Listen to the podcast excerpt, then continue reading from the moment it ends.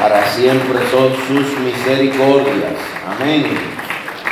Y pues vamos a iniciar compartiendo una reflexión de la palabra de Dios. Puede sentarse un momentito. En este día vamos por favor a transmitir por la radio. Si nos ponemos en línea, ya yo compartí el enlace para que los hermanos que están en otros países o en su hogar puedan también compartir con su familia de fe en esta noche. Si tiene su Biblia, acompáñeme por favor al libro de Romanos, Romanos 12, y hoy vamos a estar hablando acerca de algunos de los deberes cristianos. Digo algunos porque ahí en Romanos nos menciona una gran cantidad, lo cual debemos cumplir todos, pero hay algunos que son especialmente importantes porque si cumples esos, los demás vendrán por gravedad y añadidura cumplirse. Amén.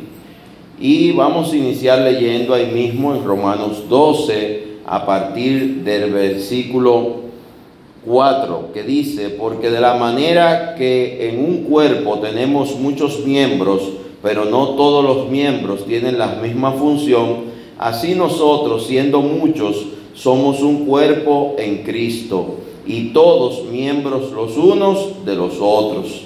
De manera que teniendo diferentes dones, según la gracia que nos es dada, si el de profecía, úsese conforme a la medida de la fe, o si es servicio, en servir, o el que enseña, en la enseñanza, el que exhorta en la exhortación, y el que reparte con liberalidad, el que preside con solicitud, y el que hace misericordia con alegría. El amor sea sin fingimiento, aborrecer lo malo, seguir lo bueno, amaos los unos a los otros con amor fraternal, en cuanto a la honra, prefiriéndos los unos a los otros, y en lo que requiere diligencia, no perezosos, ferviente en espíritu, sirviendo al Señor, gozosos en la esperanza, sufridos en la tribulación, constante en la oración, compartiendo para las necesidades de los santos, practicando la hospitalidad. Bendecid a los que os persiguen, bendecid y no maldigáis. Gozaos con los que se gozan, llorad con los que lloran, unánimes entre vosotros, no altivos, sino asociándoos con los humildes. No seáis sabios en vuestra propia opinión no apaguéis a nadie mal por mal, procurad lo bueno delante de todos los hombres, si es posible, en cuanto dependa de vosotros, está en paz con todos los hombres. No os venguéis vosotros mismos, amados míos, sino dejad lugar a la ira de Dios, porque escrito está, mía es la venganza, yo pagaré, dice el Señor. Así que si tu enemigo tuviere hambre, dale de comer. Si tuviere sed, dale de beber. Pues haciendo esto, ascuas de fuego amontonarás sobre su cabeza. No seas vencido de lo malo, sino vence con el bien el mal. Amén. Mire, ese pasaje nos deja tantas enseñanzas que al mismo tiempo nos sirven como un código de vida, que si usted lo cumple, verá la gloria de Dios, verá el cumplimiento de sus promesas. Pero dentro de ellas hay algunos puntos que son claves, que son centrales, como por ejemplo el versículo 8 y 9, que nos habla acerca del que exhorta en la exhortación el que reparte con liberalidad, el que preside con solicitud y el que hace misericordia con alegría. Algo importante en el servir a Dios tiene que ver con hacer las cosas con excelencia. Lo que hacemos para Dios lo tenemos que hacer excelentemente mejor que si fuera para un hombre, para una persona, para un jefe, para un presidente, para un empresario, para sus hijos, para su pareja o para usted mismo. Lo que hacemos para Dios lo debemos hacer mejor que para cualquier otra persona. ¿Se entiende eso? Entonces, cuando somos llamados a servir en la obra de Dios, todo lo que hacemos lo debemos hacer con excelencia. Y fíjese que ahí en el versículo 7 te habla si de servicio en servir. Te está hablando de dones de servicio. Ayer en Santo Domingo hablábamos acerca de lo profético y hablamos de los dones espirituales, hablamos de los dones ministeriales y aquí también te resalta algunos de los dones de servicio y ministeriales. Pero fíjese qué importante que nos insta a hacer las cosas bien, con excelencia. ¿Cómo debemos hacer las cosas para Dios? Con excelencia. Todo lo que usted haga para Dios, hágalo con excelencia. Si usted trae algo para Dios, hágalo bien. Fíjese que, por ejemplo, la gente va a hacer una ofrenda y son 50 pesos. Y voy a ponértelo de ejemplo. Y usted coge los 50 pesos y se lo da al niño para que juegue. Cosa que no es correcta porque eso está lleno de microbios. El, dinero de, de papel y metálico es manoseado por mucha gente. Por lo tanto, tiene muchos microbios. No se lo dé a un niño para que se ponga a jugar con eso. Pero hay gente que se lo da al niño, el niño lo enrolla, el niño lo dobla, lo convierte en un cuadrito, en un cubito. A veces es el mismo adulto que no tiene oficio y mientras está predicando comienza a jugar con los 50 pesos, lo arrolla, lo aprieta. Cuando lo viene a echar en el alfolí, los 50 pesos están del tamaño de un granito de maíz. A veces están tan arrugados, tan que ni se distingue que, de cuánto es esto de, de, de, peso, porque si es para Dios, si es algo que usted apartó para Dios, de lo que Él te suplió, de lo que usted se ganó con su esfuerzo, con su trabajo, no tome lo más feo, lo cojo, lo tuerto, lo dañado, y arriba de que está tuerto, cojo y dañado, entonces no lo embolle, enrolle, apriete, porque ¿con qué sentido usted lo está haciendo entonces? Por cumplir, si es para cumplir con Dios, está malísimo. Si es para cumplir y que el vecino te vea que pasaste al frente, es peor. Es un allante, dirían aquí en República Dominicana. Pero no solo vea el acto de lo que usted hace. Vea el trato que usted le da a lo que usted en teoría y en hecho le va a dar a Dios. ¿Cómo tú tratas lo que es para Dios? ¿Cómo tú tratas tu Biblia? ¿Cómo tú tratas la silla en la iglesia? ¿Cómo tú tratas el baño? Mire, el baño aquí, los balancines, hay que comprarlo por docena. La palanquita de darle, eso hay que comprarlo por docena, por gruesa.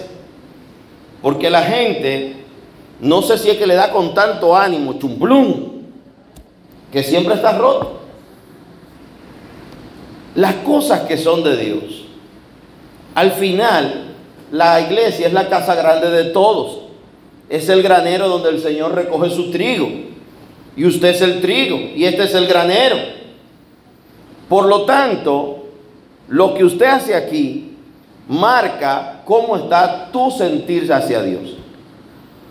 Cómo te comportas, cómo esperas que inicie la hora del culto, cómo durante el culto te comportas en la adoración, en la predicación, aun cuando el culto culmina, cómo te comportas.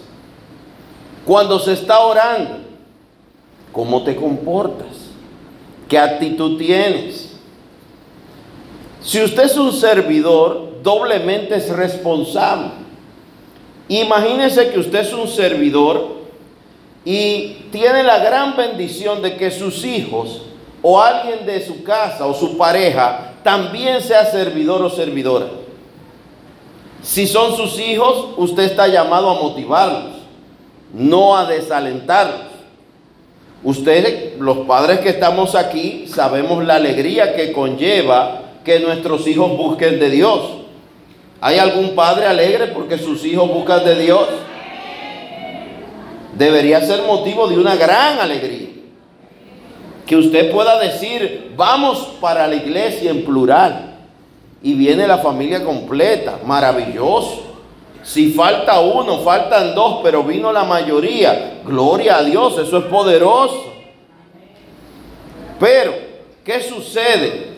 Usted, el que tiene más tiempo en la fe, cuando esos jóvenes comienzan a servir, debe motivarlo. Mira, a las jóvenes decirle arréglate, prepárate, peínate. Mira, busca esa falda, vamos a comprarte una, cuanta, una docena de faldas que te bajen de las rodillas. Amén. Que la pobre muchacha no tenga una única falda y que tenga que lavarla toda la semana y una cuestión.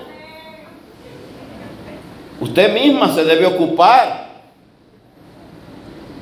Motivar, alentar. Ahí lo dice, dice en el 8, y el que exhorta en la exhortación.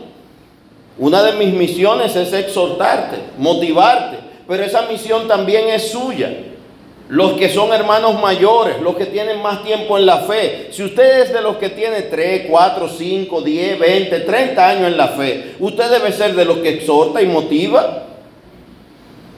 Por lo tanto, si usted es familiar o es de los que tiene años en la fe, y hay un joven, una joven, como aquí hay muchos, que desde niños están en la iglesia, ya se graduaron, ahora trabajan, a mis hijos yo los acostumbré, a cada uno le enseñé a ofrendar desde chiquitito.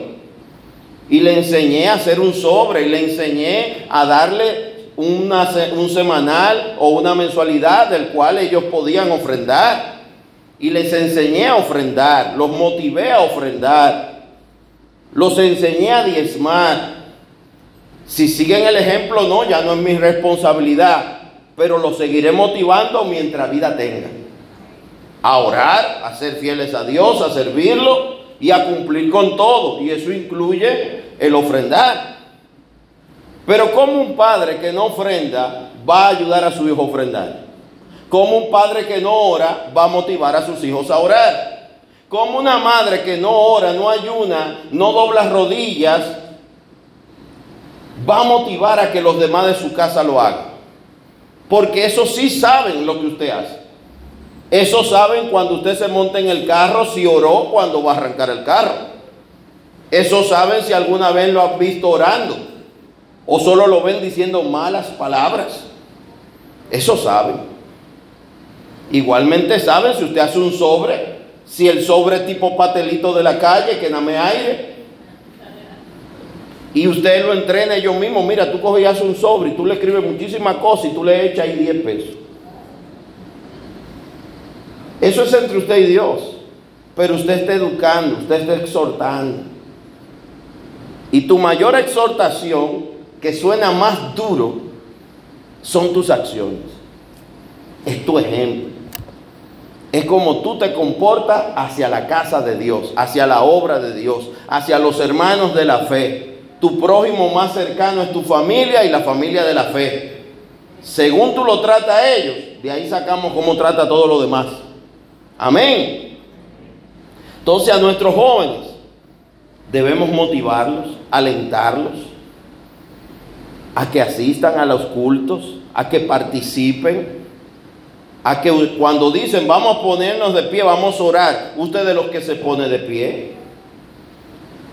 Quizás a veces estamos hasta que la salud no está tan buena, sea de lo que se agarra de la silla, pero haga un esfuerzo, porque hay niños mirándote. Hay jóvenes observándote.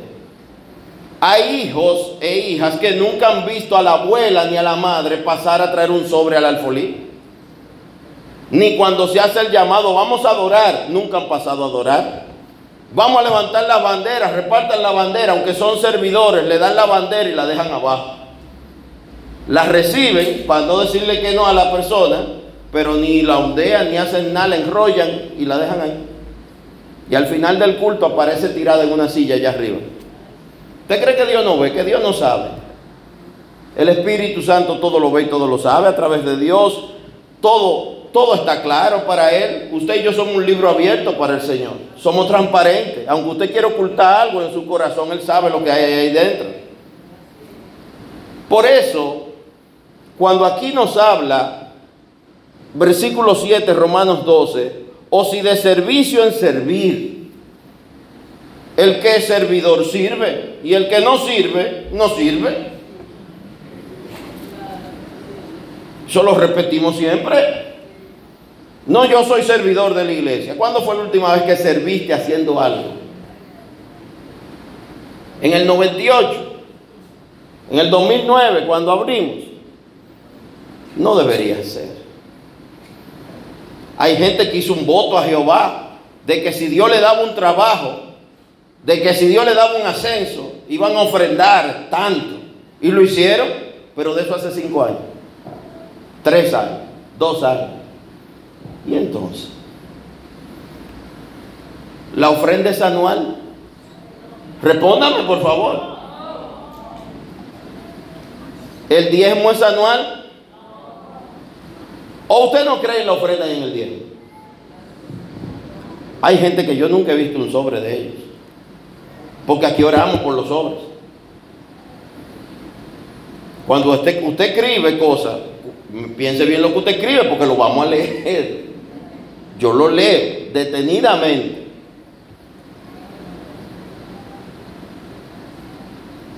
Porque esos sobres son para orar. Son peticiones. Y usted cumple, nosotros tenemos que cumplir. Igual el que echa un papel de una menta y se comió la menta, aunque sea deja la menta ahí. Aunque yo no me la come y se la regale a alguien, pero deja la menta, no el papel vacío porque eso no es un zafacón. Los días que hay película, hasta, hasta palomita de maíz. Pero la palomita de maíz te la dimos aquí. la está devolviendo. si, eh, o si de servicio en servir, y el que enseña en la enseñanza. Algunos son maestros de escuela dominical, nombrados, delegados. Y no se le puede poner en el calendario porque se le puso tres veces y no, no vino a servir. ¿Qué hay que hacerlo? No ponerlo más. Pero tampoco protestan, pastor. Yo soy eh, maestro de escuela dominical y yo no me veo en el calendario. Hay personas que son maestros de escuela dominical y no, no preguntan por qué no lo ponen.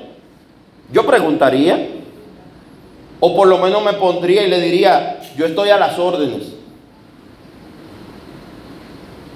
Usted está a las órdenes del Señor. Usted está muy callado hoy. Cayeron tres gotas de agua, usted se le enfrió el corazón con eso. Tres gotas de agua. Qué importante es entender cuando la Biblia dice deberes cristianos. No es si quiero, no dice hay quereres cristianos. Si podemos cristianos, si le parece al cristiano, ahí dice deberes cristianos. No dice eso su Biblia. deberes cristianos.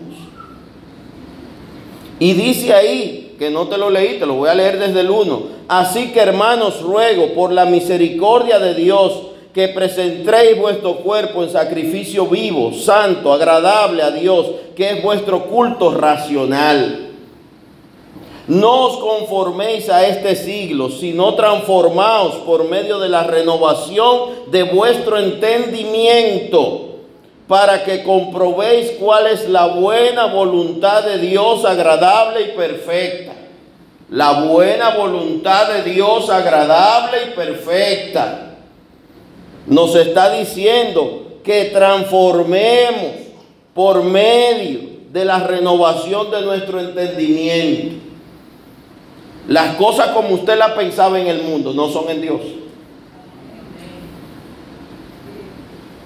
Como usted crió o lo criaron, no es, no es como es en Dios. Si a usted fue de lo que le enseñaron, que el vecinito te, te agarraron de una mano y te llevaron, míralo ahí, ve darle un trompón maduro. Porque así como hay padres que buscan la paz, hay otros que enseñan violencia. Pero aquí eso no es lo que dicen los deberes cristianos, lo vamos a leer ahora. Aquí dice que transformemos por medio de la renovación de nuestro entendimiento. el entendimiento, nuestra mente tiene que ser renovado por el Espíritu de Dios, por la palabra de Dios. Ya no podemos actuar como el viejo hombre y la vieja mujer. Usted es una nueva criatura. Si usted va a repetir 2 de Corintios 5, 17, que a partir de Cristo todas las cosas son hechas nuevas, que ya las cosas viejas pasaron y que usted es una nueva criatura en Cristo, esa nueva criatura tiene que obrar con el entendimiento a la manera de Cristo. No es como quiera el mundo, como quiera la carne o como quiera alguien, es como dice Dios. La obediencia a Dios es lo que nos hace cristianos. Ser seguidor de Cristo es obedecer a Cristo, imitar a Cristo, actuar, obrar y pensar como Cristo dijo, enseñó y Él lo hizo.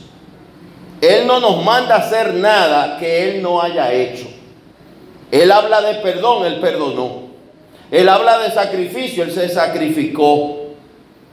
Él habla de dar y Él fue el mayor dador porque dio su vida. El cristiano tiene que entender que lo que dice aquí en la palabra no es solamente conocimiento para saberlo. Usted se puede saber la tabla del 11, la del 8, la del 4, qué bueno, y pasarse tiempo donde usted no multiplique nada. Porque llega una etapa donde usted está quizás medio tranquilo en lo que es el trabajo y usted trabaja en automático, haciendo cosas de la casa, quehaceres, algunos en el trabajo están haciendo cosas cotidianas. Y hay cosas que se sobreentiende que usted sabe que no usa. Pero en la vida del cristiano no hay nada que esté aquí que usted no use. Todo se usa. Todo es para aplicarlo. ¿Usted entiende eso? Y aquí nos dice en el versículo 3 del capítulo 12 de Romanos, digo pues por la gracia que me es dada a cada cual que esté entre vosotros, que no tenga más alto concepto de sí que el que debe tener, sino que piense de sí con cordura, conforme a la medida de fe que Dios repartió a cada uno. ¿Cómo debemos pensar sobre nosotros mismos? Con cordura. ¿Y qué nos está diciendo aquí? Que no tengamos más alto concepto de sí mismo que el que debamos tener. Que nadie se crea grande, nadie se crea poderoso, nadie se crea infalible. Que nadie se sienta el bueno, la buena, el santo, el perfecto. Tenga cuidado. Mira el que crea estar firme, que no caiga. Por eso tenemos que recalcarnos cada uno y compartírselo a los otros y amonestarnos si es necesario. Y como dice aquí también, exhortarnos a nosotros mismos y a los demás. Pero hay personas que Dios le delega la exhortación. Si usted es servidor de esta casa, usted es uno de los que exhorta. Y si usted ve algo que alguien no debe hacer, como pegando un chicle abajo de la silla, usted debe de exhortarlo y decirle, no haga eso, quítelo por favor y vaya y bótelo al zafacón. Ay, no, después hermano me va a tomar mala voluntad. Ah, pues usted lo va a dejar que le pegue chicle a todas las sillas. Hay cosas que debemos de exhortar. Entre ellos es buscar la paz. Aquí habla de eso.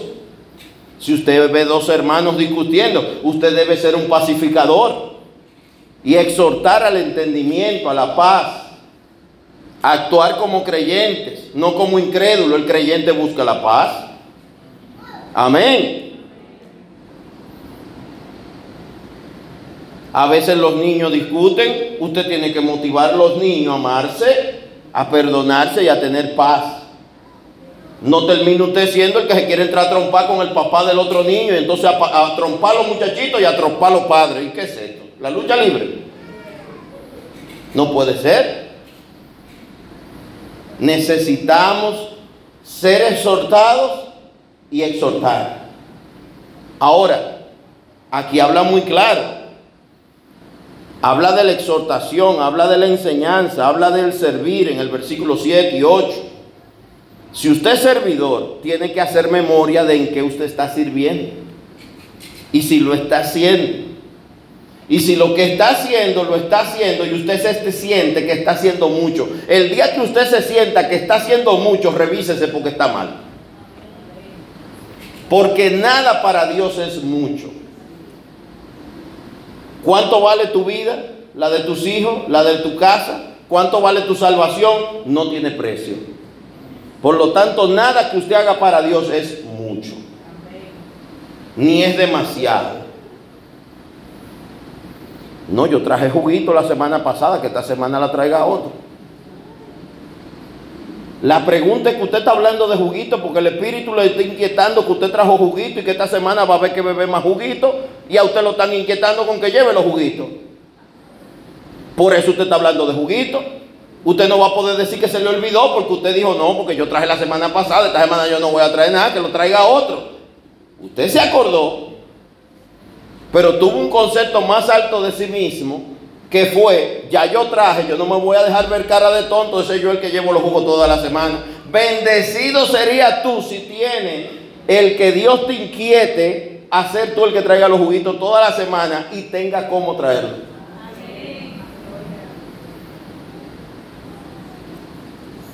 Si damos es porque recibimos. Y si Dios te está inquietando y tú lo estás escuchando, es porque Él está hablando contigo. Dale la gloria a Dios que Él quiere hablar contigo.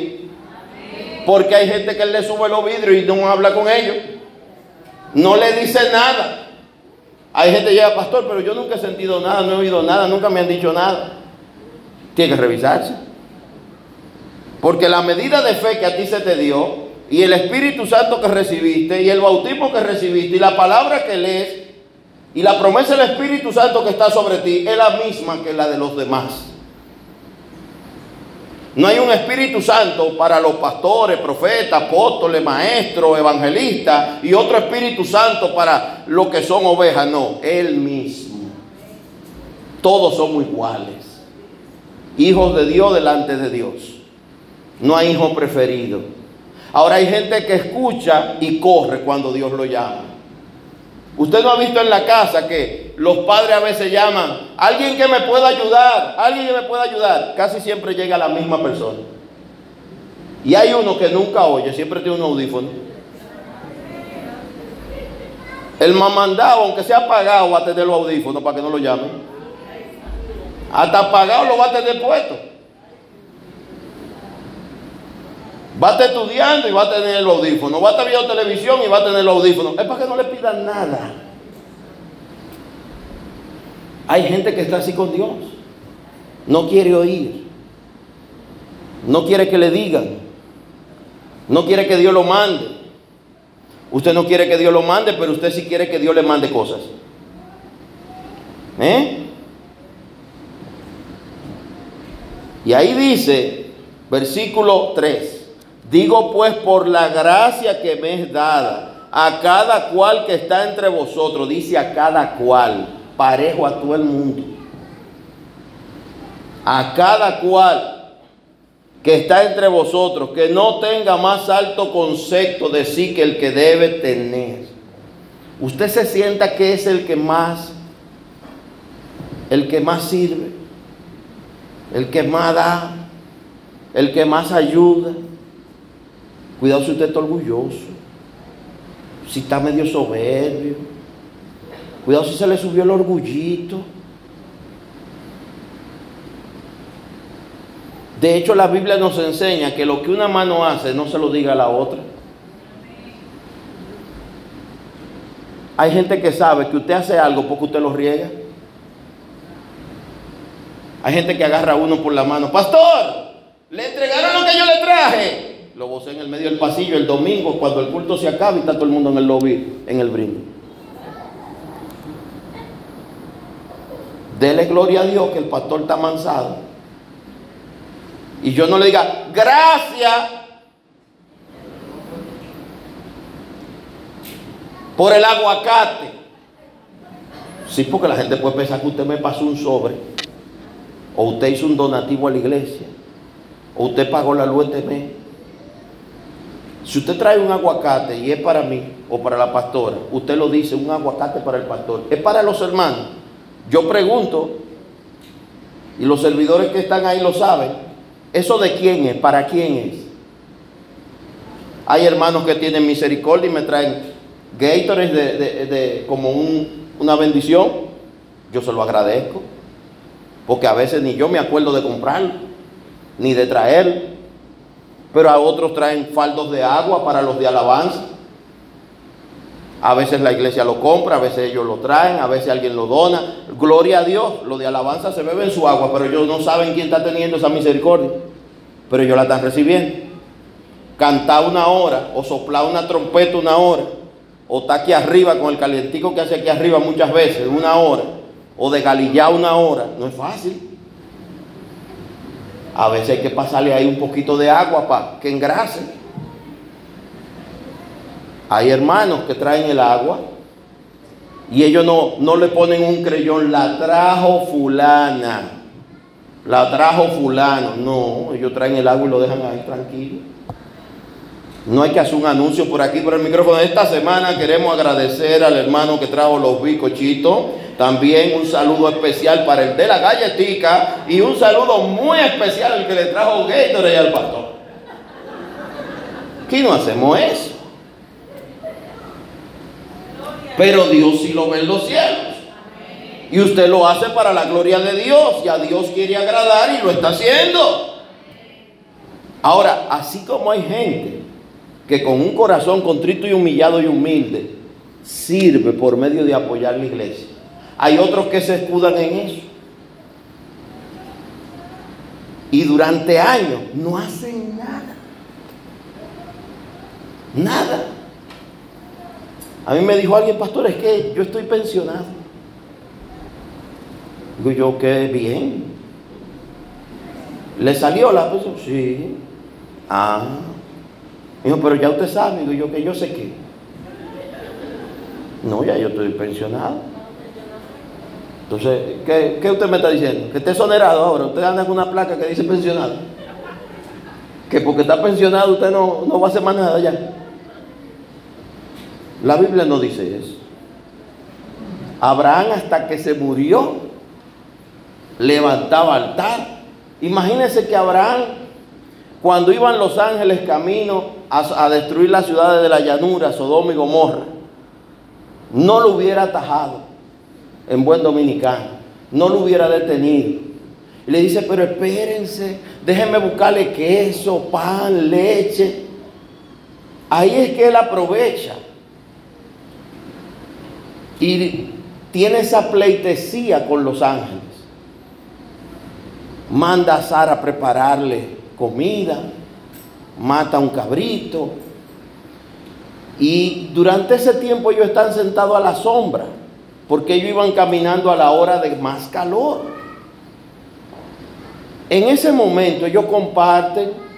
¿Y qué ocurre en ese compartir? El ángel les ratifica la promesa de que Sara le dará a luz un hijo, el hijo de la promesa. Pero ¿qué sucede cuando terminan de comer y salen caminando? Abraham se va hablando con ellos. Y le dice, y si hubieran cien justos en la ciudad, aún así el Señor la destruiría. No, si hubiera cien justos, el Señor no la destruiría. Y si hubieran 50, a 35, hasta que llega el número de la familia de Lot. Y él logra que sea librado Lot de la muerte. Pero ¿cómo ocurre eso? Si cuando el ángel pasa cerca de él, lo deja ahí del agua y adiós Abraham, adiós. No hay ratificación de la promesa. No logra interceder por Lot y su familia. Cuando servimos al reino de Dios y a su justicia, cuando hacemos algo para el reino de Dios y su justicia, cuando nos ocupamos de Dios y su obra, nos estamos ocupando de nosotros mismos. Nos estamos ocupando de la gente que nos duele y aún de la gente que ni conocemos. Pero están incluidos los que te duelen a ti. Porque hay gente que usted sabe que está más para allá que para acá, está más para donde el enemigo que para donde Dios. Que nada más por misericordia se van a salvar. Usted lo sabe, ¿o no? Y a veces esos que están más para el lado del enemigo que de Dios son la gente que usted más quiere y que usted tiene mañoñería con ellos. ¿Y qué sucede? Usted no quiere que se pierda. Abraham, ¿qué hizo? Clamó, habló, hasta pareció como, como un poquito hasta, impertinente, y escúcheme el término, porque seguía insistiendo, y hasta él mismo se lo dice, perdóneme, pero sigue insistiendo hasta que la misericordia es dicha. Pero él no midió cuando esos ángeles pasaban cuánto costaba el queso, cuánto costaba el cabrito. Hay gente que de una vez dice, eh, mira, ve, cómprate un queso. ¿Y cuánto compro? ¿El cuadro entero? ¿Medio cuadro o el cuadrito chiquitico? El chiquitico que lo partan en dos.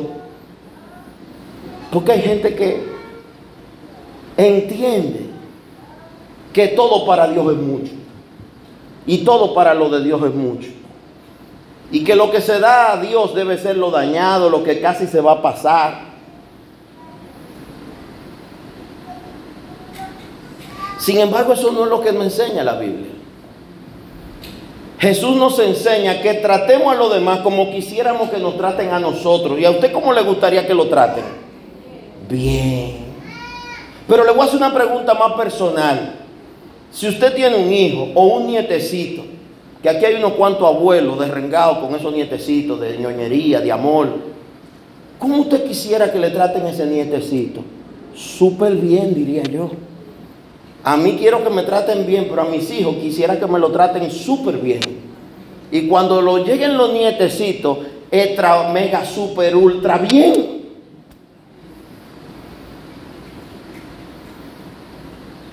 Si eso es lo que quisiéramos para la gente que amamos y para nosotros mismos. Y Jesús nos dice que tratemos a los demás como queremos ser tratados.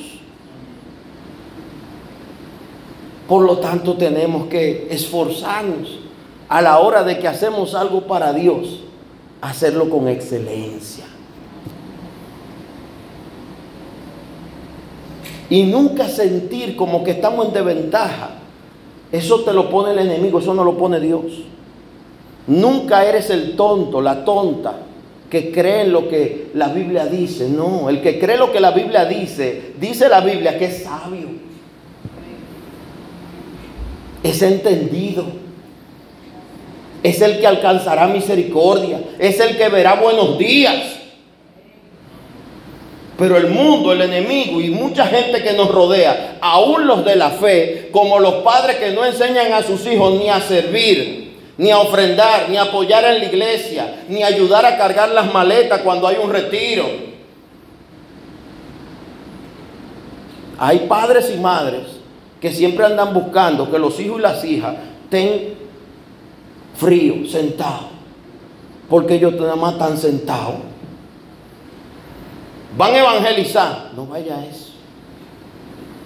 Pero eso la Biblia dice, no vaya a eso, eso nada más van lo que están medio locos. Entonces Pedro estaba medio loco, Pablo estaba medio loco. Hay gente que le dice a otro, eh, que, tú diezma el 10%. mira, yo, mañana yo voy a tu casa a explicarte cómo es la cosa. Tú no puedes diezmar el 10%. Tú no sabes lo que hace con eso. Eso, eso, eso es para pa, pa, pa, los pastores. Ay, hermano. Qué mal está la fe.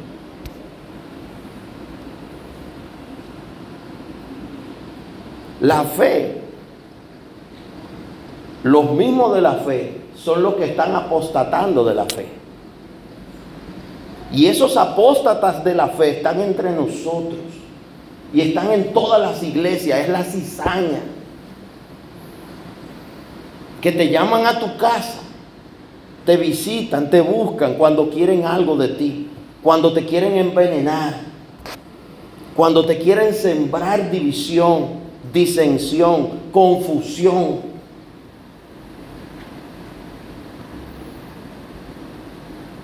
Por eso tenemos que entender clarito que los deberes cristianos y lo que Dios manda al cristiano hacer, no te lo dice un hombre, ni te lo dice un pastor, está en la Biblia. Y usted mismo libremente tiene que decidir de una vez y por todas si usted cree la Biblia o no.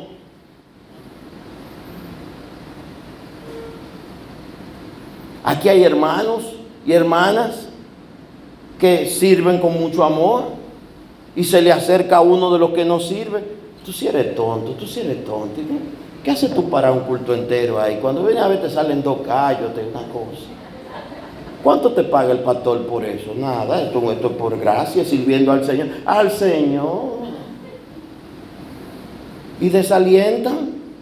Cuando la Biblia dice que exhortemos a hacer lo bueno, a hacer lo bíblico, a hacer lo correcto. Pero hay gente que lo que anda es apagando el gozo, apagando la fe. Ellos no sirven, ni quieren que otro sirva, ni lavan ni prestan la batea. Pero un buen día te llaman y te dicen, mira, vamos allí. Y el allí es un sitio donde la batea es de ellos. Y dice, aquí sí podemos lavar bien. ¿Por qué tú estás seguro? Porque la batea es mía y el jabón también. ¿Y cuál ropa vamos a lavar? La mía. Mm. Pero en la iglesia se supone que lo que estamos buscando es el bien común de todos. Es que las almas se salven. Es que el que ya es salvo se fortalezca en la fe. Es que cumplamos con lo que dice la Biblia en Mateo 25 en el juicio a las naciones. Tuve hambre, tuve sed, Estuve privado de libertad, estuve enfermo, me fuiste a ver, me diste de comer, me diste agua. Esas son parte de las misiones de la iglesia. La iglesia es la unión de los hermanos. Y eso es lo que el enemigo más va a contender. El que no estemos unidos. El que cada uno esté en una visión diferente, en un pensamiento diferente en una distracción diferente. Tenga cuidado con los hobbies, los pasatiempos que usted se busca. Porque hay gente que tiene hobby y pasatiempo que van a chocar con su servir a Dios porque va a ser los días de culto. Hay gente que se hace de una tierrita y dice, bueno, voy a ir los sábados, voy a ir los viernes en la tarde. Pero hay otro que dice el domingo, el día que todos podemos. Por lo tanto, el culto una o dos veces al menos se puede ir. Comienza a criticar que el culto se acaba tarde, pero es que ellos tienen otra, ellos tienen una comilona en el campo. Y ahorita salen tres ofendidos porque tienen un campo y dice de mí que están hablando. Yo estoy hablando de nadie, esta palabra me la dio el Espíritu, yo no sé, peleé con él. El que sabe que no tiene campo soy yo.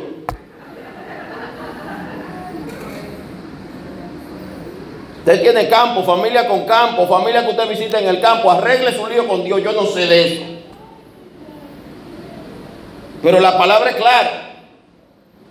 Hay familiares y personas que van a tratar de alarte a que el día de tu servir y de tu congregarte hay que abortarlo porque hay que ir a la casa de Sutano, Mengano o a la tierra de fulano o al campito de aquel a comerse una comida. A ver cómo está la yuca. Por más que usted mire la yuca, no va a crecer. Es Dios que da el crecimiento. Por más que usted vaya a ver los plátanos, el día que se los roban, usted no va a estar ahí porque el ladrón sabe cuando usted está y cuando no está. Y si Dios quiere, manda una brisa y topa el piso. Todo perdido. No se lo deseo, Dios lo libre. Pero si Dios no es el que guarda, en vano es todo lo que usted haga. Óigalo bien. Te puede dormir ahí con una 12 y despertarse en un blog sin dosis y sin ropa. Le robaron todo y no se dio cuenta.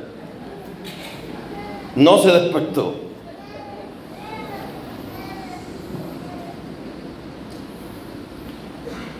Ahí dice, el que exhorta en la exhortación, el que reparte con liberalidad.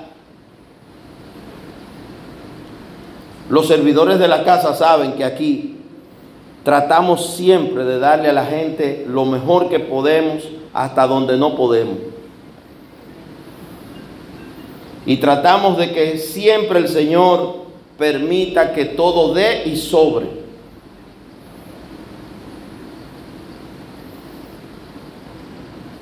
Para dar con liberalidad, tenemos que tener el entendimiento que estamos dando en el nombre de Jesucristo para la gloria de Jesucristo. Y que lo que estamos dando no es de ninguno de nosotros. Porque cuando usted trae algo a la iglesia, usted lo puso en las manos de Dios. Y ya en manos de la iglesia, que es la unión de todos los hermanos, lo vamos a repartir con liberalidad. Sin miedo. De que eso es mucho, nada es mucho para darlo a alguien que lo necesita. Por eso cuando aparece uno que lo ponen a servir el arroz, y, yo, soy, yo soy de lo que paso rápido, pero yo veo eh, la, que, la que tira el cucharón del arroz con miedo. Digo, pastora, muévame esa mujer, ponga una mano ágil ahí que eche arroz. Un hombrón grandísimo y que una cucharita de arroz. Ese hombre eso se le queda en una muela. Dele un plato bien, bien surtido. Ese hombre esté vigoroso, fuerte y amoroso. Oh. No, es que no va a dar. Va a dar. Y si no da, hacemos más rojo. Espérese que ahora pusimos un locrio. Y mientras tanto colamos café, comemos galletas, oramos, alabamos. Y en eso está el locrio, aunque sea de salami. Porque lo que se comparte con amor es lo más sabroso que hay. Por eso el que da tiene que dar con liberalidad, sin miedo, sin estar contando. Cada vez que yo veo una gente que vamos a contar los padres, que es contadera. David se puso a censar el pueblo y no le fue ni regular. Reparta de y haga lo que tiene que hacer, que Dios multiplique. Y si no, buscamos, ¿qué más hay ahí? Vamos a ver, galletas, bizcochitos, comienza a sacar. Dios hará.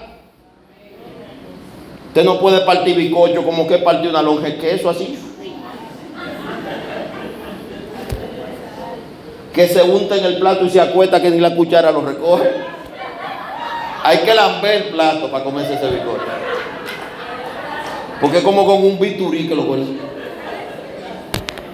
Yo, pastora, no me pongas a partir el bicocho, porque el bicocho es con liberalidad.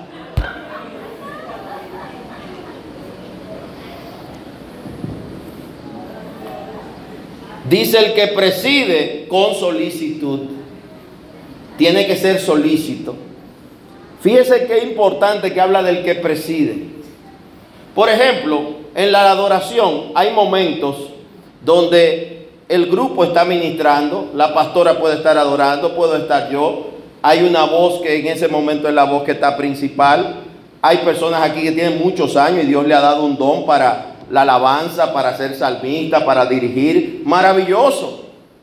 Pero ¿qué sucede? Parte de ese don incluye que el problema que tú tienes, tú no lo vienes a ministrar aquí arriba. Por eso el que preside, sea predicación, sea adoración, sea alabanza, usted no lo puede venir a ministrar aquí arriba. Con solicitud, con animosidad, con diligencia, con buen ánimo con voluntad, con ánimo resuelto. Imagínense que yo me subo aquí, como dice, queridos hermanos, ustedes saben que Dios nos ama a todos y que el Señor está aquí. Usted lo siente, ¿verdad? No está sintiendo nada.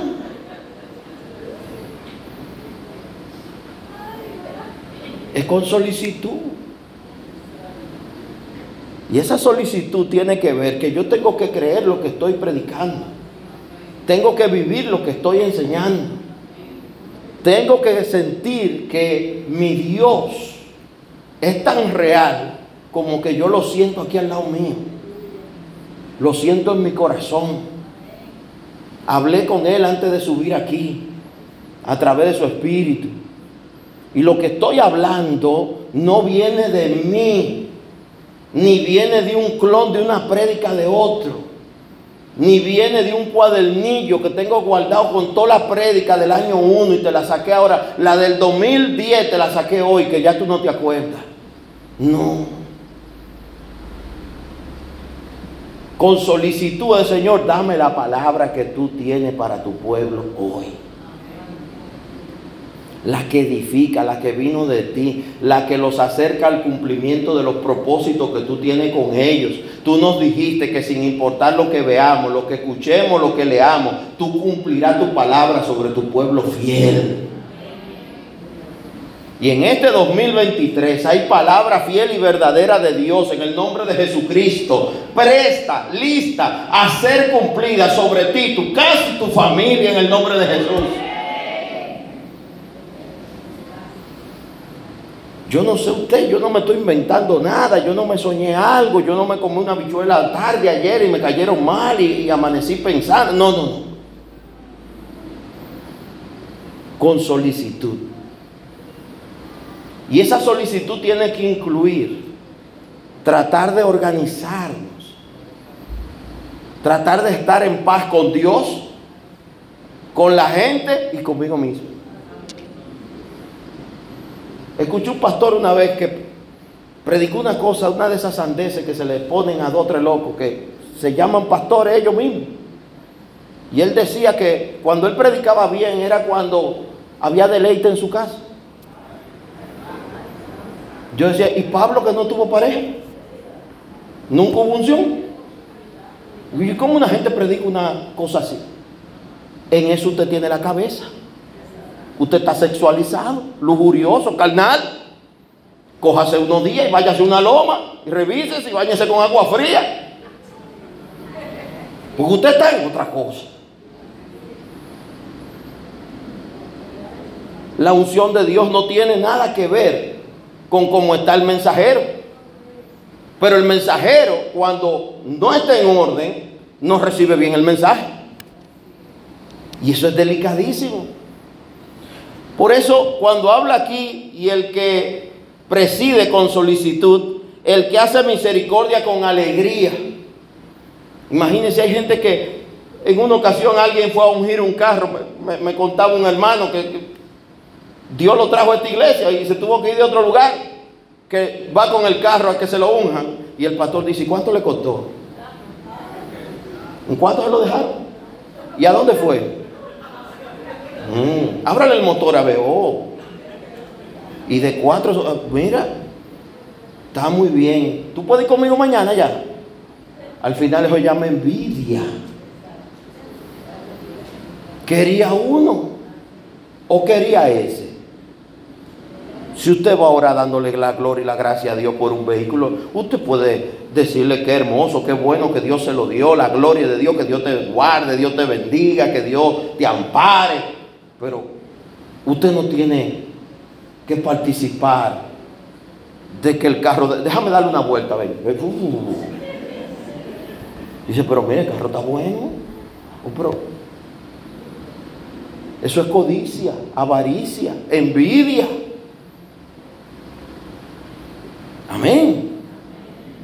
Igualmente puede haber alguien que te invite a orar por su casa y el piso sea de tierra pero si una casa limpia, ordenada, y es su casa. La vida misionera, nosotros hemos pasado de todo, yo lo he contado. Yo tuve un tiempo en la vida misionera que tenía de compañero como Wally una cucaracha. Toda la noche bajaba la cucaracha por el techo a la misma hora. Ya yo la estaba esperando y ya tú estás ahí. Y me ponía a orar con los ojos abiertos para no me caiga en la cabeza. Pero nunca se jondió la cucaracha. Pero me hacía estar atento eh, a muchas vigilias, dice yo, con esa cucaracha. Estaba como Wally. Aleluya. Nunca se me olvidan esas cosas. Pero son momentos bonitos. Para mí fue bonito. Yo hasta me reía. Y todavía me lo gozo.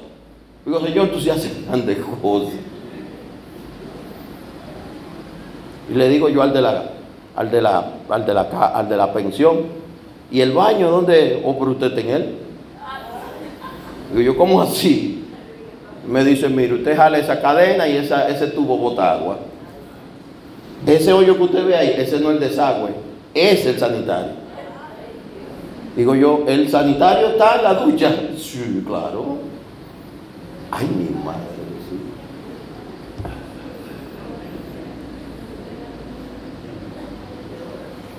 ¿Cómo yo me bañaba? Orando, hermano.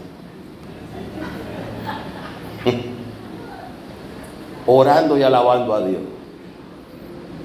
Y hasta cantaba salmos. Y no eran de pena, eran de alegría. Porque todo en Dios tiene un sentido y un propósito. Cuando yo volví a ir a un baño de verdad, yo, yo le di gracias al Señor. No me abracé de la taza porque Dios es Pero le di la gloria a Dios.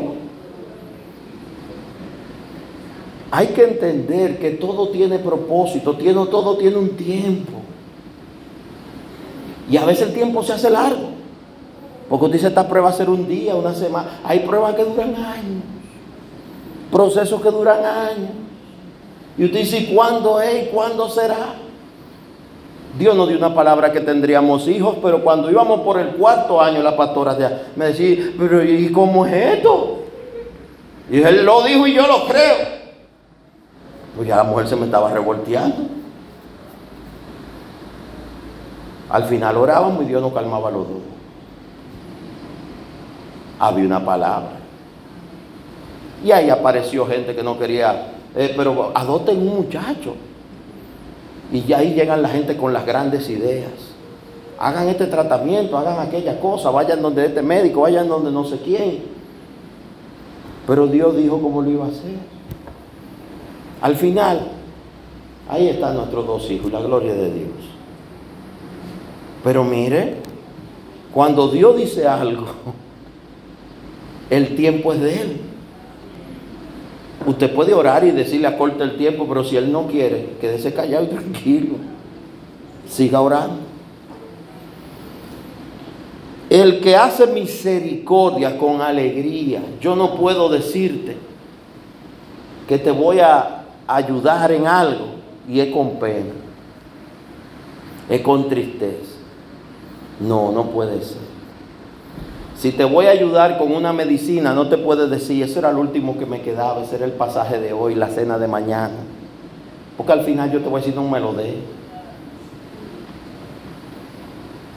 La misericordia con alegría.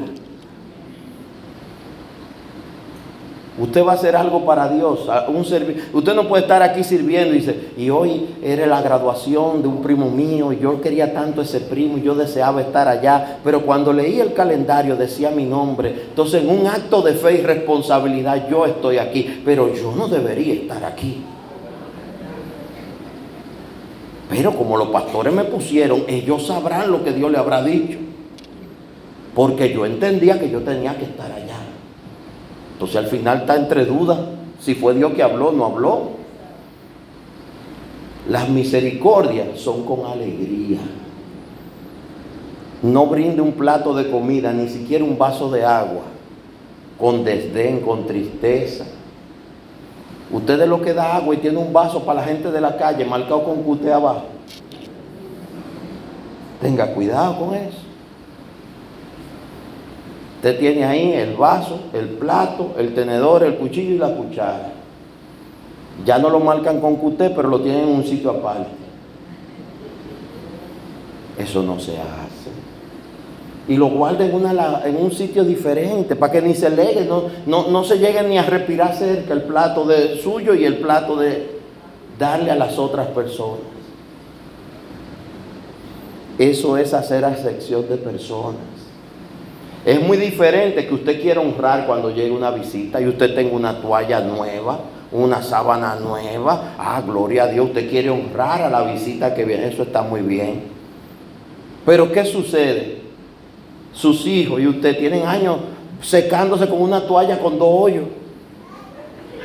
La toalla está marrón, pero era blanca. Y una toalla nueva ahí de lino egipcio guardada. Para la visita, eso tampoco está bien. Amén, los extremos no son buenos. Dice el 9, estamos hablando de deberes cristianos, ¿verdad? Usted está presente, está aquí. El amor sea sin fingimiento. ¿Cómo debe ser el amor? Usted sabe la gente que me ha dicho, yo sí lo amo, pastor. Y eso me lo dicen el día antes, dice de la iglesia. Yo sí lo amo a usted. Y a la pastora, ay, a ese que de verdad yo la quiero y la quiero arrancar la cabeza.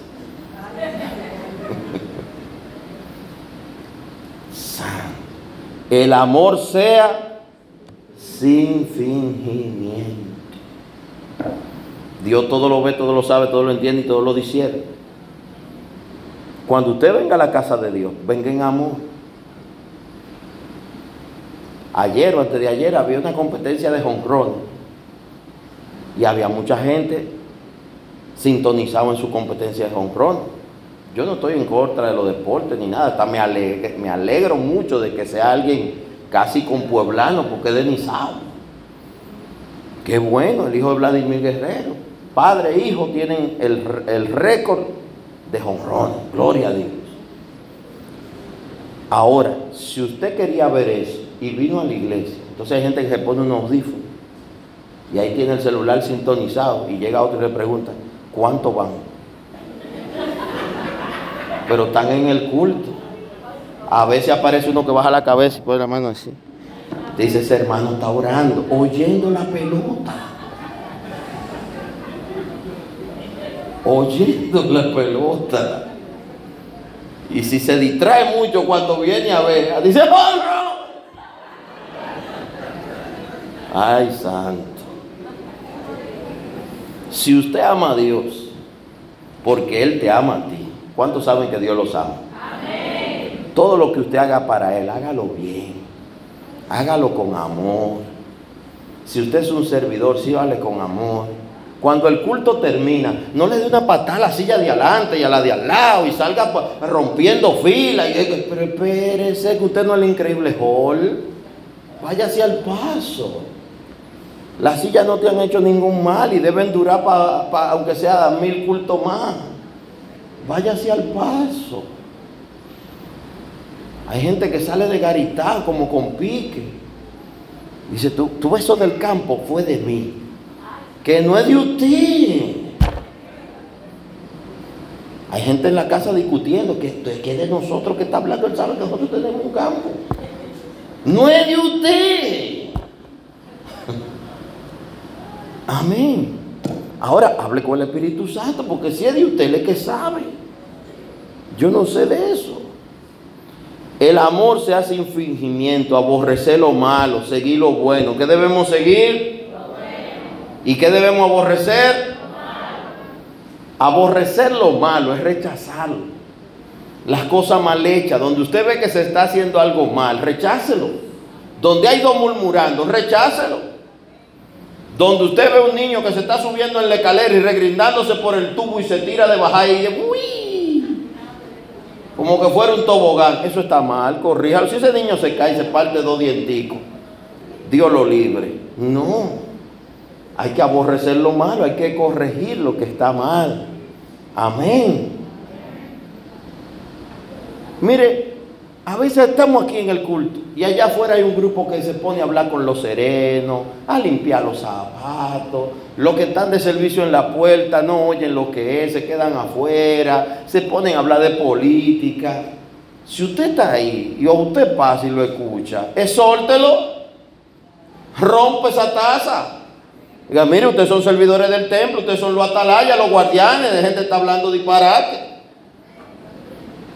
¿Y dónde dice eso? En Romanos 12, 9 y 10. Y en el 8 y 7. Exhórtelo. Exhorte la que está en el baño contando chisme, hablando de vida ajena. La que sale de aquí se va al baño y se raja de grito y de una vez vienen cinco a consolar.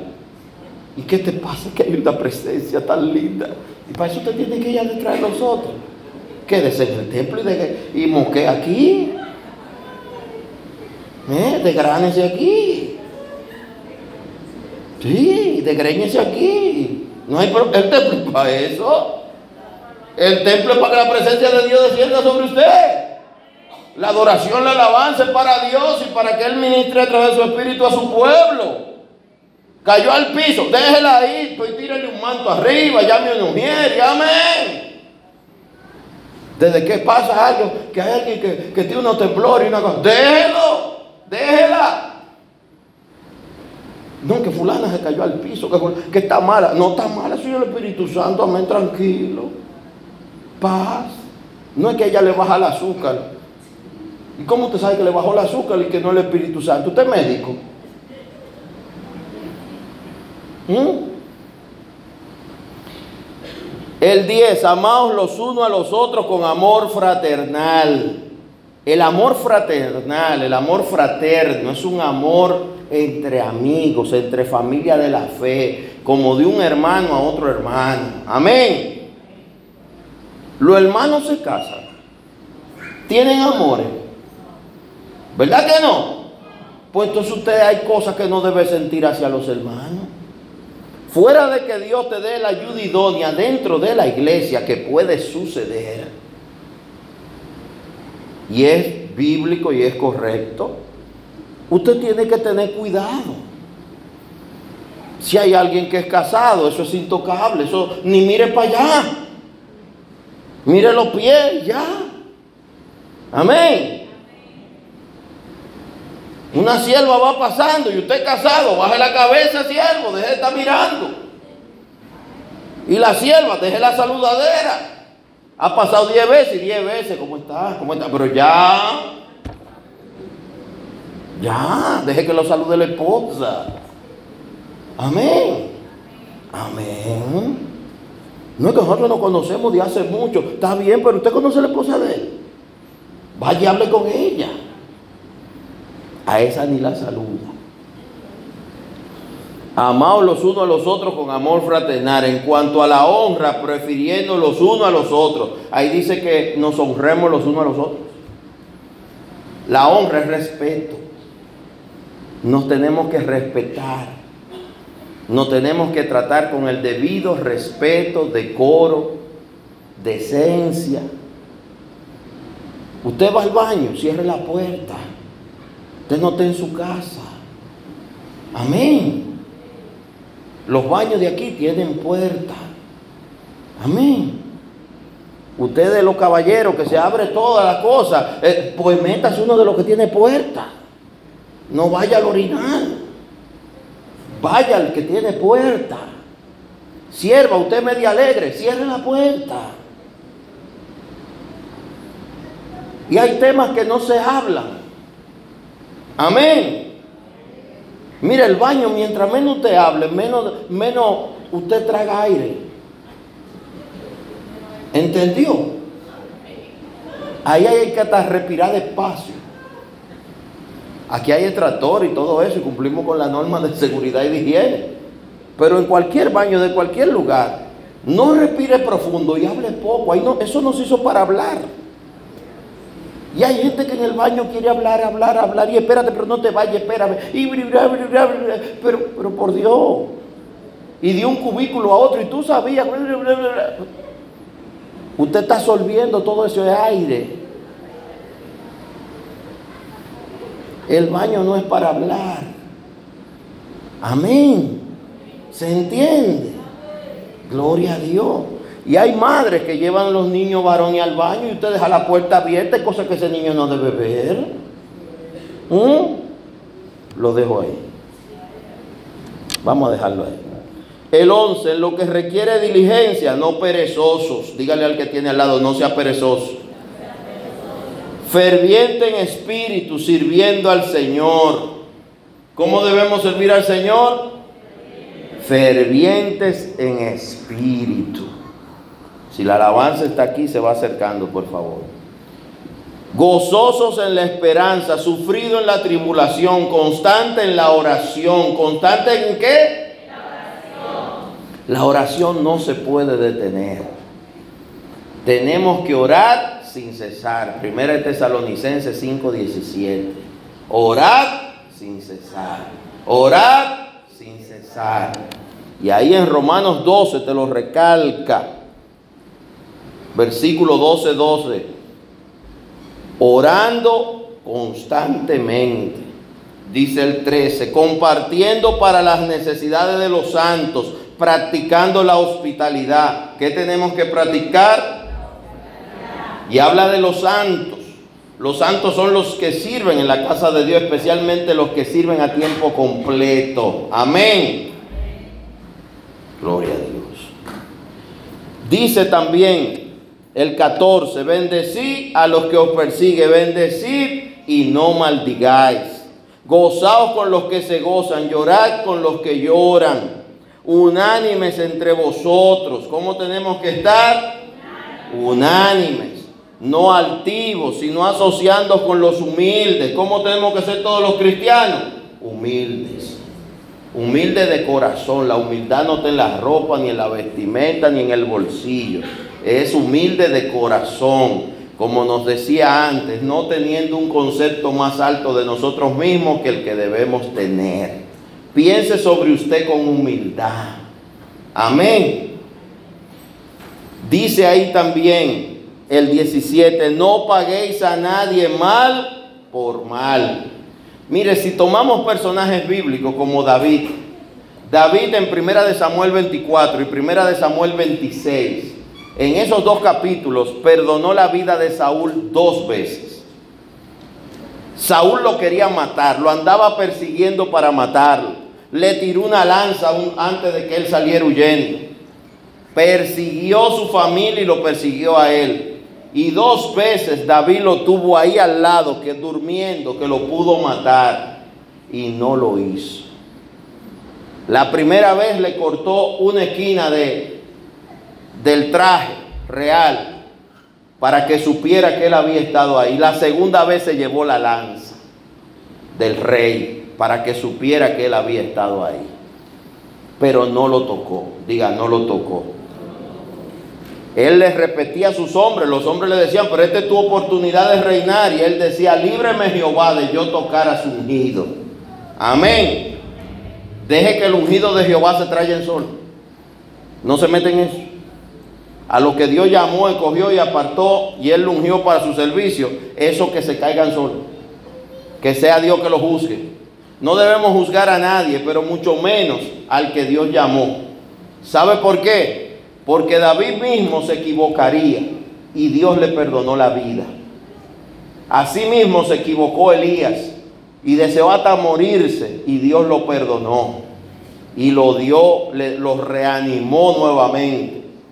Y así pasó con muchos personajes bíblicos que se equivocaron, como Pedro, que negó al Señor tres veces. Mas luego, cuando Jesús resucitó, le dijo, ¿me amas, Pedro? Tú lo sabes, Señor, que yo te amo, apacienta mis corderos. ¿Me amas, Pedro? Tú sabes que sí, Señor, apacienta mis ovejas. ¿Me amas, Pedro? Tres veces. El mismo Señor lo hizo repetir tres veces. Como tres veces lo negó, tres veces reconoció que lo amaba. Porque Dios al final vino a salvar, no a condenar. Y cuando viene a ver, usted está condenando al que Dios va a perdonar, va a salvar y va a usar. Porque de ahí en adelante fue cuando Dios más usó a Pedro. Amén. Aunque se equivocó, Dios lo levantó, lo perdonó y lo usó. Dice ahí también en el 18, si es posible, en cuanto dependa de vosotros, está en paz con todos los hombres. Pero ahí te aclara, en cuanto dependa de ti, porque hay gente que aunque usted quiere estar en paz, ellos quieren guerra. Y usted dice paz y ellos dicen guerra. Y usted le dice paz y ellos dicen guerra. Usted lo bendice y ellos maldicen. Siga bendiciendo para que Dios le haga justicia. Y ahí mismo nos lo aclara. Dice el 19, no os venguéis vosotros mismos, amados míos, sino dejad lugar a la ira de Dios porque escrito está, mí es la venganza, yo pagaré, dice el Señor. ¿Quién pagará? ¿Y de quién es la venganza? De Él. Por eso usted y yo perdonemos, amemos, sirvamos con gozo y dejemos espacio a que Dios sea que tenga ira con quien Él entienda. No se la deseemos ni la enviemos a nadie. Ame a todo el mundo. No hay nada mejor que usted amar a todo el mundo, perdonar a todo el mundo, sin importar lo que haya sucedido. Perdone, ame y deje lo demás a Dios. Porque mucha gente que fueron enemigos, luego Dios los restauró y lo hizo los mejores aliados. Amén. Y dice para concluir, así que si tu enemigo tuviere hambre, dale de comer. Si tuviere sed, dale de beber. Pues haciendo esto, agua de fuego amontonará sobre su cabeza. Y por último dice, no seas vencido de lo malo, sino vence con el bien. Vence con el bien. Póngase de pie y vamos a orar. El mal lo venceremos con el bien con la ayuda y el favor de Dios, si hacemos lo bueno, lo justo y lo correcto, veremos a Dios obrando a nuestro favor. Estos deberes cristianos, cada uno trae su propia promesa en sí mismo. La obediencia a Dios trae cumplimiento. La obediencia a Dios tiene promesa, Deuteronomio 28, Levítico 26, aún en las recompensas que están en Mateo 10, 41 y 42, el mismo Jesús lo aclara, que hasta un vaso de agua fría que demos a uno de sus pequeñitos no quedará sin paga, ni perderá su recompensa el que sabe bendecir a los que Dios llamó. Amén. Y Dios te llamó a ti. La promesa de Abraham es, te bendeciré y serás bendición. Así que cumplamos con los deberes cristianos que tienen mucho que ver con cómo actuamos y nos comportamos en Dios y en las cosas de Dios del día a día, todos los días. Que los domingos, los miércoles, los días de culto, no sea el día que usted actúa bien. Todos los días tenemos que hacer lo correcto. Todos los días son del Señor. Y todos los días tenemos que ser misericordiosos porque todos los días queremos misericordia. ¿Cuántos quieren ver la misericordia de Dios? Pues vamos a cumplir con los deberes que el Señor nos da y vamos a entender que tenemos que obrar conforme a lo que hemos creído, a lo que Jesús nos ha enseñado, a lo que la palabra nos delega. Usted no puede decir que ama a Dios y que sirve a Dios y no cumple su palabra. Cumpla su palabra. Amén. Amén de Él vendrá la recompensa. Levante una manita al cielo y vamos a orar. Padre, en el nombre de Jesús, tú declaras en tu palabra que tuya es la venganza. A nosotros nos instas a amar, a perdonar, a bendecir, a no pagar mal por mal, sino a que si aún nuestro enemigo tiene hambre, darle de comer, tiene sed, darle de beber. Danos un corazón misericordioso. Danos, Señor, entendimiento pleno a través de tu Espíritu Santo para todos los días hacer lo bueno, lo justo y lo correcto. Y que nuestras actuaciones vayan conforme a la fe que declaramos. Nuestro servir a los demás, servir en la iglesia, así como nos comportamos todos los días en el trabajo, en la calle, con la familia, en la casa, vaya de acuerdo a lo que decimos creer en Dios. Que sea un solo pensamiento, que no estemos divididos, sino que seamos íntegros contigo, Señor. Si decimos que amamos, amamos de verdad. Si perdonamos, perdonamos de corazón. Y si vamos a servirte, lo haremos con excelencia. Ayúdanos, Señor, en este tiempo tan complejo que vive la humanidad. Ayúdanos a permanecer firmes en el Señor, porque fiel es el que nos llamó y fiel es el que prometió. Él dijo y Él hará. Y lo creemos en el nombre de Jesús y para su gloria. Que este 2023 sea un año de cumplimiento en tu vida y en tu casa y que sepamos cada uno confiar en Dios, reposarnos en Él y hacer lo mejor para Dios y para nuestros prójimos, entendiendo que de Cristo viene la recompensa. Gracias Padre, en el nombre de Jesús. Amén y amén. Y dígase amén fuerte. Denle un aplauso al Señor, Él es bueno. Para siempre su misericordia. Amén. Y vamos a cantar una alabanza en este día que dice, heme aquí. ¿Cuántos están aquí para el Señor? ¿Cuántos quieren servir al Señor? ¿Cuántos lo van a hacer de corazón? ¿Cuántos van a apoyar la obra de Dios? En este tiempo de la gracia, si sabemos hacer lo bueno y no lo hacemos, como dice Santiago 4:17, nos es contado por pecado. Así que hoy dígale al Señor, yo estoy aquí para servirte, Señor. Quiero darte lo mejor de mi vida, mi mejor alabanza, mi mejor oración, mi mejor servicio para ti, mi mejor testimonio para que otros crean en ti como yo he creído.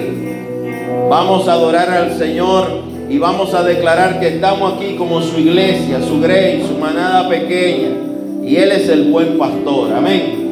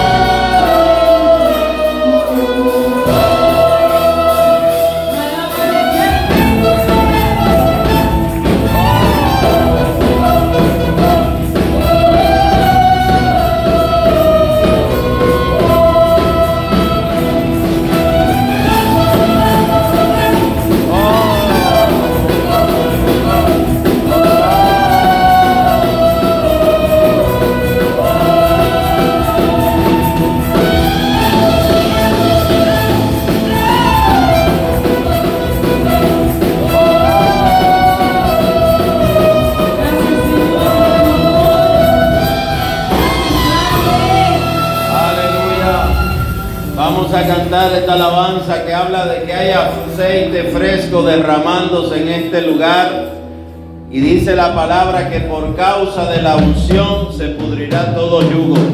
Todo yugo que pueda haber en alguien de tu casa, de tu familia, o en tus finanzas, o en tu salud, será roto en el nombre de Jesús. Así que vamos a declarar que hay aceite fresco que del cielo de parte de Jesucristo se derrama sobre tu cabeza y llega a los de tu casa y llega a tu familia en el nombre de Jesús.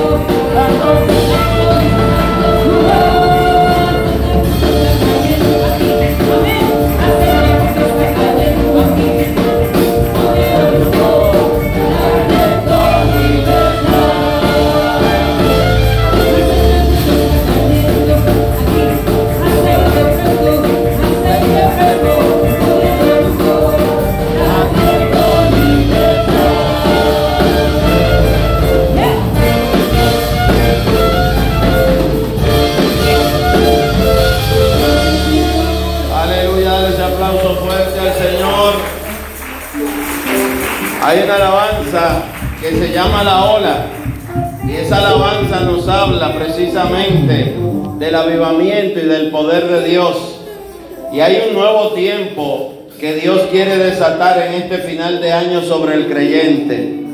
Pero Él no quiere ver leña mojada. Él quiere ver leña seca que arda con el fuego del Espíritu. Si usted es lo que está como medio así, medio asado, hoy mire, mueva los piecitos, sacuda los pies, levante la mano, sacúdase para que el Señor pueda derramar del fuego de su Espíritu. El que, con el, que bautiza con Espíritu Santo y fuego es Jesucristo. Así que vamos a cantar esta alabanza que es de gozo y declárela con fuerza y muévase para que el Señor haga su obra en usted en este 2023. ¿Alguien quiere esperar al 2025? 2024. ¿O quiere ver el milagro en el 2023? Ahora es que tenemos que clamar con fuerza, amén. Así que vamos a adorar y alabar a Dios con fuerza.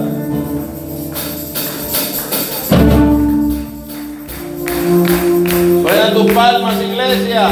Levántate, resplandece.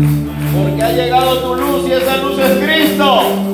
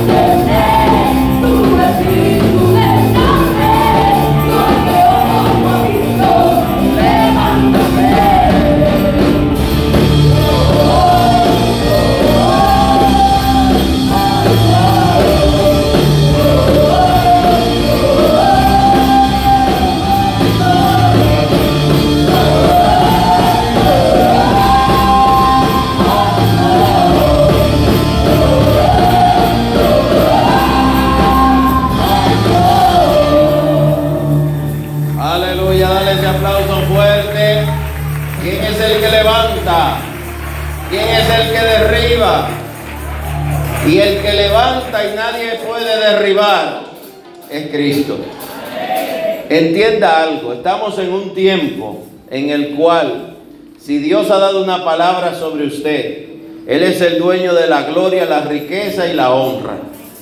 Y si Él quiere hacer algo con usted y ha dado una palabra sobre usted y Él dice que esa palabra entra en cumplimiento, aunque el mundo no quiera, la gente no quiera o alguien no entienda, Él lo va a hacer. Y esto aplica a muchos jóvenes y adultos que están aquí. Hay muchos jóvenes que el Señor está entrándolo en un nuevo tiempo de su vida, en un tiempo de madurez, en un tiempo de ordenarse, en un tiempo de organizarse, pero también en un tiempo de levantarse. Asimismo hay casas y familias donde el Señor quiere ordenar, quiere organizar, quiere suplir. Hasta ahora quizá Él ha mandado la llovizna, pero la lluvia fuerte viene ahora. Pero usted tiene que creerlo, usted tiene que pedirlo, usted tiene que buscarlo en el nombre de Jesucristo. Porque Él quiere hacer cosas que ojo no vio ni oído escuchó a favor de los que le aman, le creen y le sirven. Si usted es de los que le sirve, hay promesas sobre usted. Amén.